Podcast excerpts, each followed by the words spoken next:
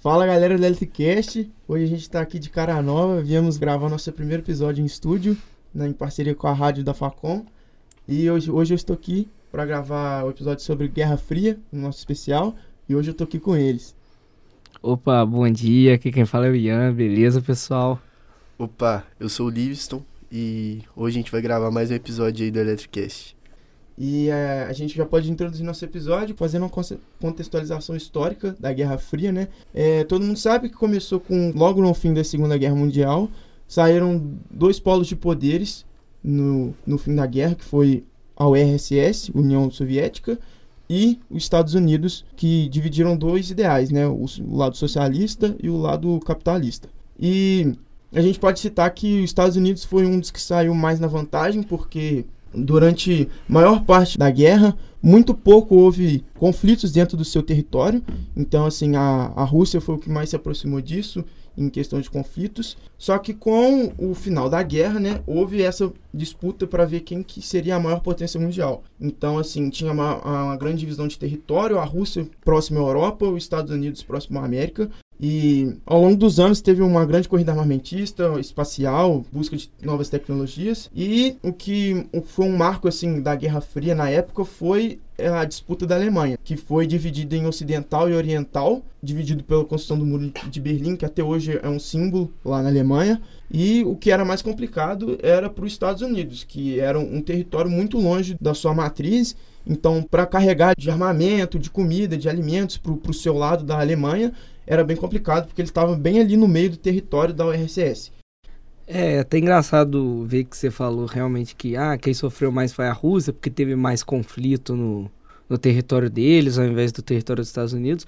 Só que depois que começou essa disputa ali na Alemanha, ocidental e oriental, quem sofreu na verdade foi os Estados Unidos, porque exatamente isso que você falou, deslocamento de tropas e tal. E é engraçado se olhar que assim, é na verdade uma guerra por poder e influência, né? É praticamente uma guerra de ego. É pra olhar assim, ah, eu. Igual o caso da corrida espacial, corrida armamentista. Olha, eu tenho a maior bomba. Eu cheguei na linha do espaço primeiro. Eu fiz um foguete que fez 100 km de altitude antes de você. É praticamente uma corrida pelo ego mesmo, né? É, depois que acabou a guerra, a gente já começa a disputa porque os cientistas alemães eram, eram muito inteligentes, tanto que eles ganharam a guerra durante a maior parte do tempo. E aí já começou a disputa ali, quem vai ficar com qual cientista, para qual nação você vai, você vai ficar de que lado. E teve cientista que às vezes queria ir para os Estados Unidos, mas já, já ficou lá na Alemanha depois da construção do muro e não conseguiu passar. E o mesmo vale para outros cientistas que foram para os Estados Unidos, como o, o Werner von Braun, que é responsável pelo foguete que foi para a Lua, Saturno V. Então ele foi para os Estados Unidos e ele tem uma grande influência na, na corrida espacial porque a Rússia ganhou todos os marcos da corrida espacial, menos ela, ela foi a única que não conseguiu botar o homem na Lua. E depois que os Estados Unidos colocou o homem lá, meio que não tinha mais sentido eles irem também, apesar de ter a missão praticamente pronta, não, não valia, né? Eles já tinham perdido, entre aspas, eles já tinham perdido a guerra por causa que eles, chegar, eles não iam chegar primeiro. O que valia ali era chegar primeiro, independente do, do que acontecesse. E esse tipo de, de disputa foi, foi se dando ao longo do tempo com movimentação de tropas, como foi dito, de bomba, de, de mísseis. Um construía uma bomba e o outro construía outra e falava a minha é maior. E realmente era uma disputa ali de, de ego. E não só de ego, era uma tentativa de provar pro, pro mundo e não só pro seu adversário quem era mais poderoso e dessa forma tentar trazer mais aliados pro seu lado. É, lá nos Estados Unidos, na época, eles chegaram até a fazer desfile com bombas. Não sei se vocês já viram isso. Fazia parada assim no meio da rua. Desfile, botava uma bomba num caminhão e ia andando no meio da rua, todo mundo batendo palma com a bandeirinha dos Estados Unidos. Então era um negócio bem interessante, assim. E isso aí que você falou, Livs, é verdade. Tipo, a, a gente tá falando Rússia, né? Mas na é, verdade é o RSS, né? É, eles ganharam, assim, todos os aspectos da, da corrida espacial.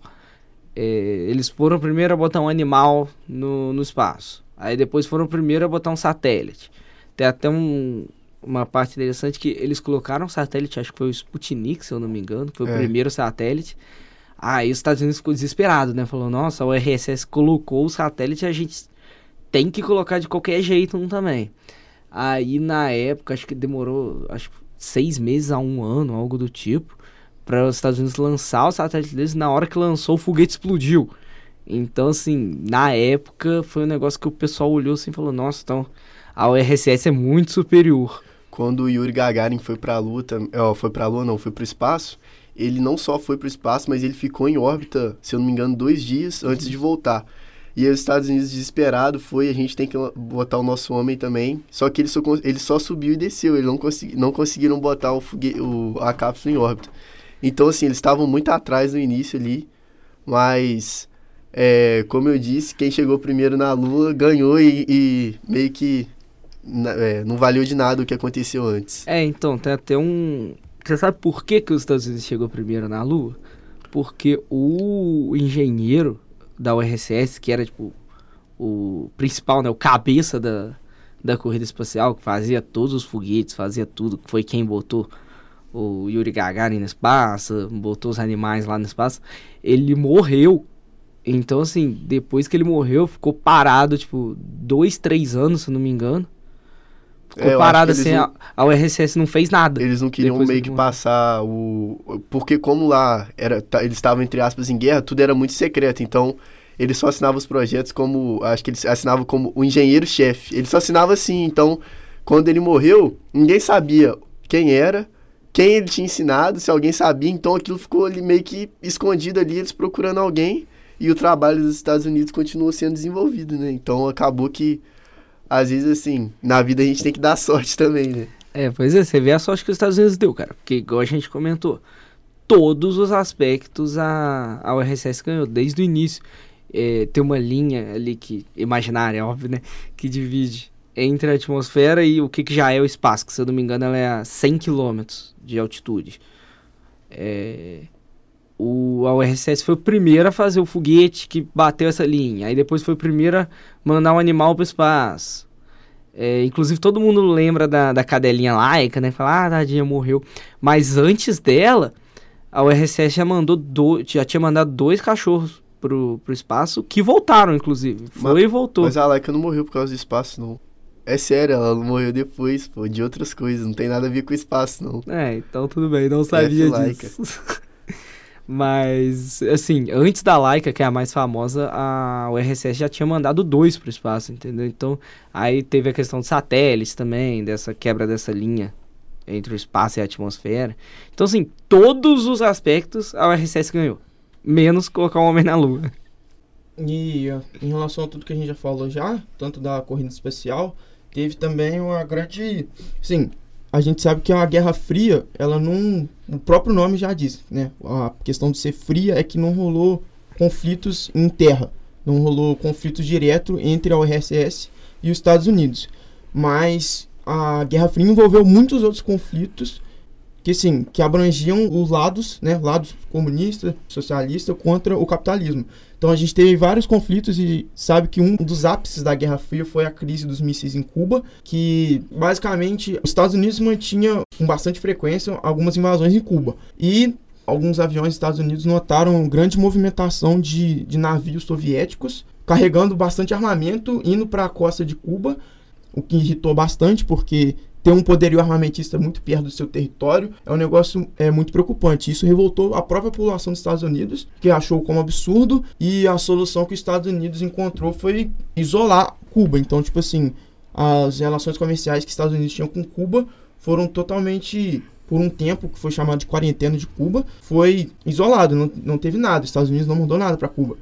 E aí gerou também na população de Cuba certa revolta. E aí depois a solução que foi encontrada foi que a a União Soviética ia parar, ia retirar os mísseis de Cuba, mas com a condição dos Estados Unidos parar de invadir a Cuba, né? Na, na, época foi essa solução que teve presente. Mas teve outros, muitos outros conflitos que envolveram os dois ideais. Teve a guerra do Vietnã e um negócio que, que ainda é marca até hoje é a fundação da OTAN, que foi que juntou tanto os Estados Unidos junto a países europeus que criou essa organização na, no contexto da Guerra Fria, que era basicamente para tentar segurar o avanço da, da URSS ao longo da Europa e o que fez com que os Estados Unidos tivesse ter uma via para chegar perto da Rússia, que aí foi se aliando a, a países como a Inglaterra, a França, tudo ali na Europa. É, um fato interessante sobre a crise dos mísseis, que muita gente não sabe, é que, na verdade, a URSS ela colocou os mísseis em Cuba praticamente como uma resposta aos Estados Unidos, né? Porque os Estados Unidos tinha mísseis na Itália na Turquia, se eu não me engano, que é relativamente perto da URSS. Então, eles obviamente ficaram com medo, né? Falou, pô, os Estados Unidos está aqui perto, pode lançar um míssil em qualquer hora. Então, eles moveram esses mísseis para Cuba, que também é perto dos Estados Unidos, e falaram, ó, tira o, tira o seu míssil lá de perto de mim, da Turquia e da Itália, senão que eu tiro o meu daqui de Cuba.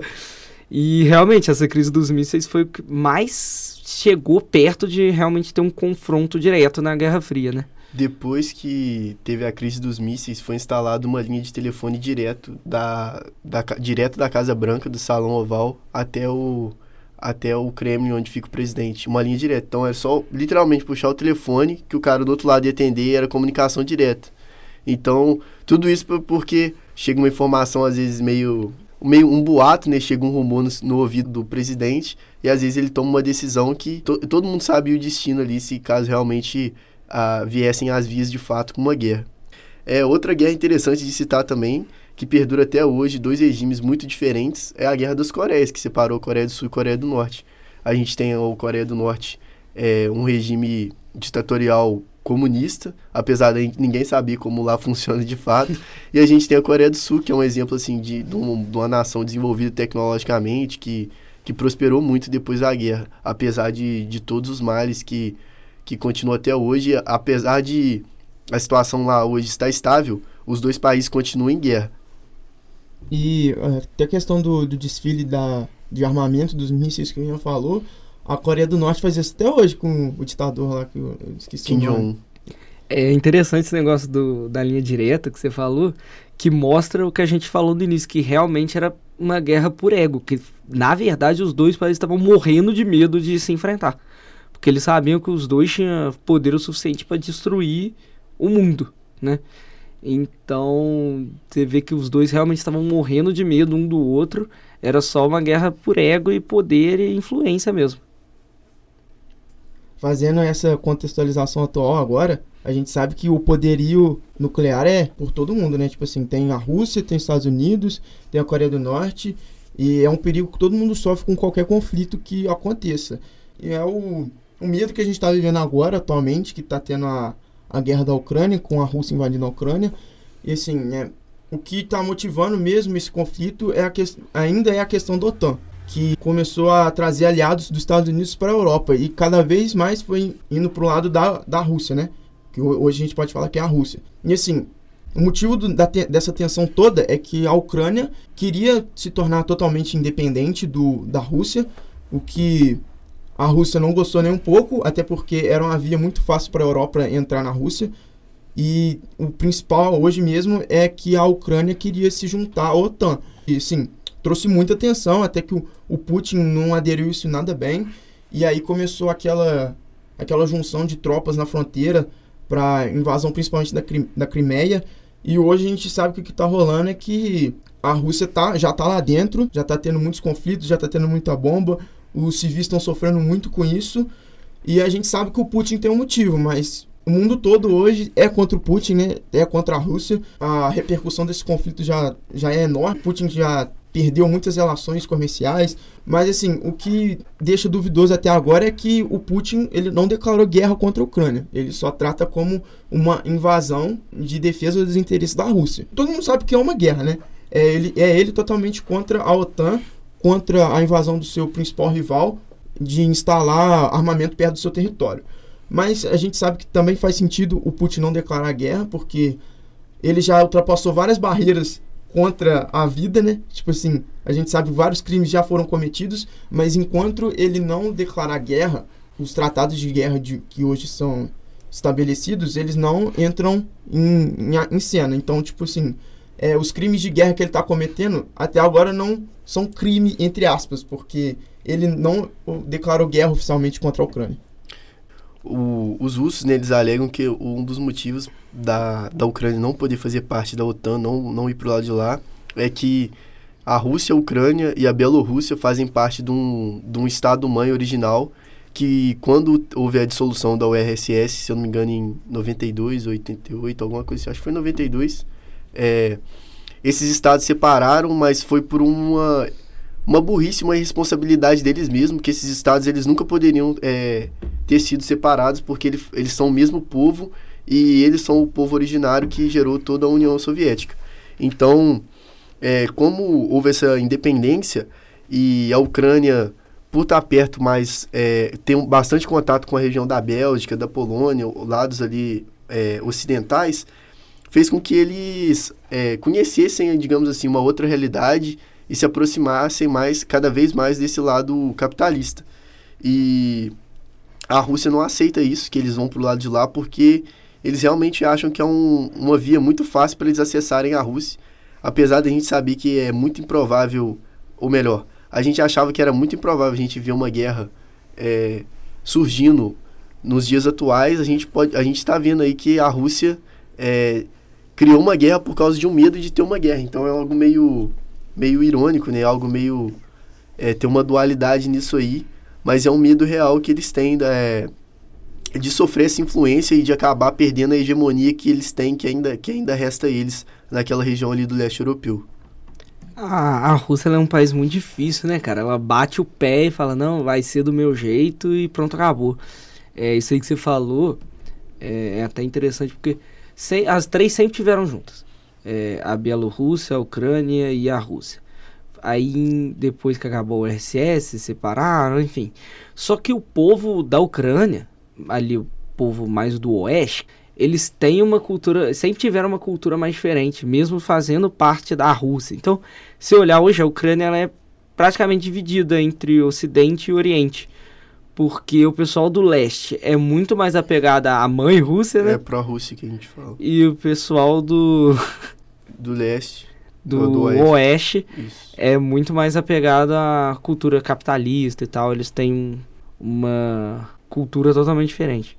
É, eu acho que assim, na Rússia um humorista nunca seria eleito presidente, como Zelensky foi eleito lá na Ucrânia. Ele já começa, já dá para ver que é um, um, um povo bem distinto também todos os países europeus estão tentando manter uma relação com a Rússia de tentar estabelecer uma paz por burocracia, né, por é, assinatura de tratados ou alguma coisa do tipo, porque o ápice que isso pode chegar, né, por enquanto, é, é só Rússia e Ucrânia, que está tendo o conflito em terra mesmo. Mas o que isso pode gerar envolvendo outras nações pode causar um desastre muito maior.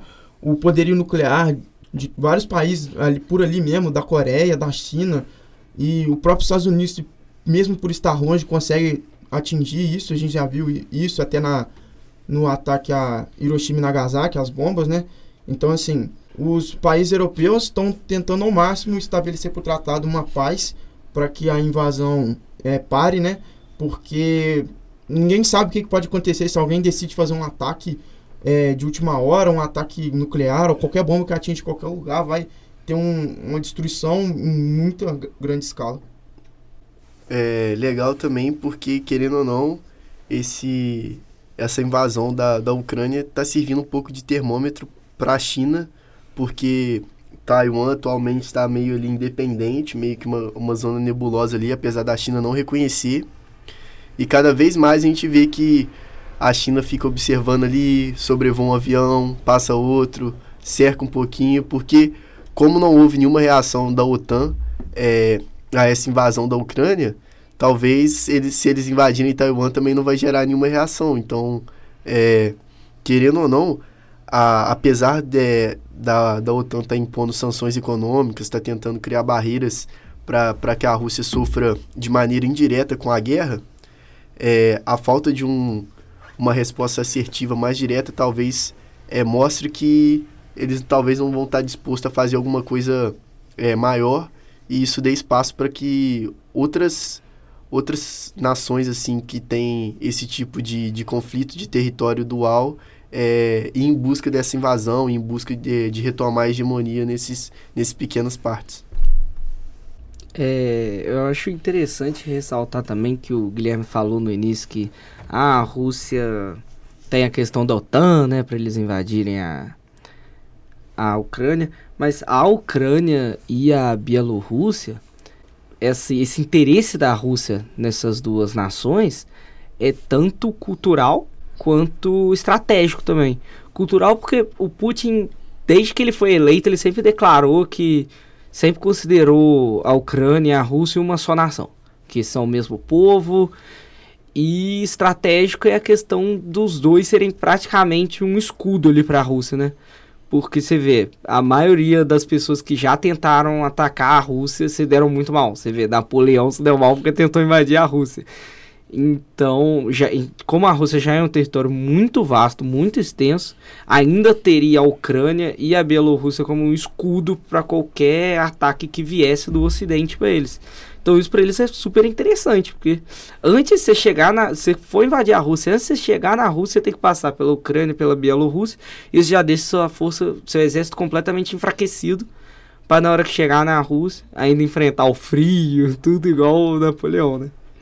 Com certeza. É, para chegar na Rússia pelo mar tem que dar uma volta muito grande.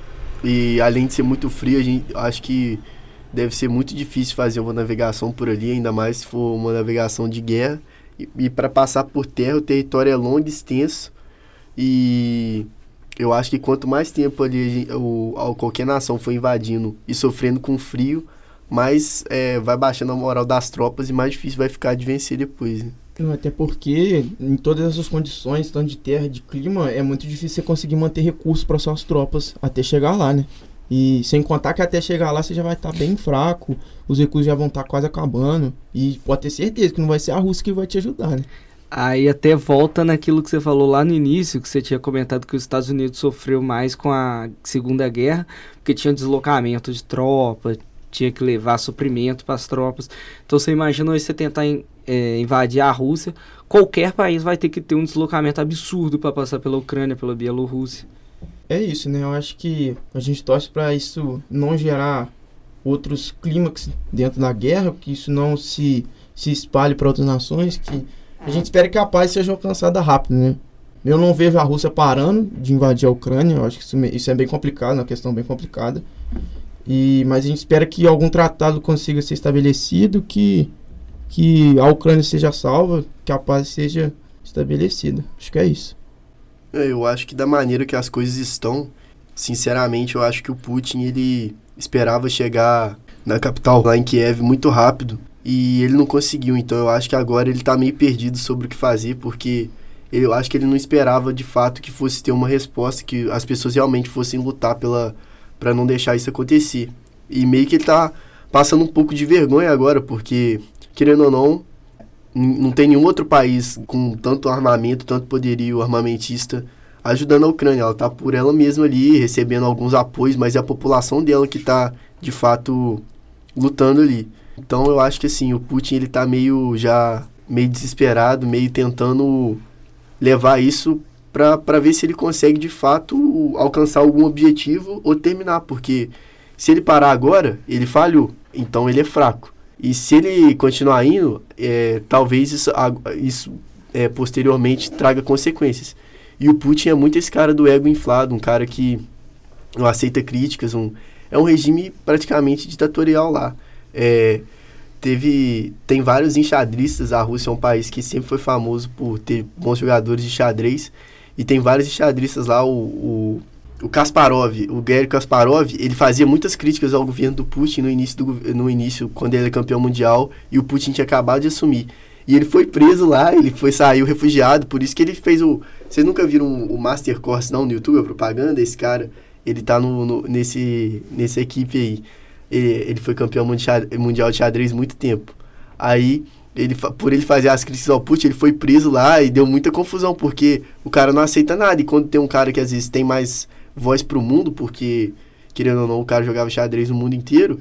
Então ele não aceitou isso não, e, isso dava muita confusão. Então o Putin é um cara que assim é muito egocêntrico. Então eu acho que assim, eu espero que a diplomacia vença e que ele aceite o que ele de fato não vai conseguir chegar em Kiev, mas eu acho que na cabeça dele tudo tudo é possível. Então, galera, foi isso, né? Espero que vocês tenham gostado. Acho que a gente conseguiu passar bastante informação para vocês sobre o contexto atual, sobre o que foi a Guerra Fria. Espero que vocês tenham gostado. Compartilhem o, o episódio. É, e é isso. A gente se encontra aí no próximo episódio. É isso aí, valeu pessoal, abraço para todo mundo. Valeu, galera, muito obrigado pela audiência aí.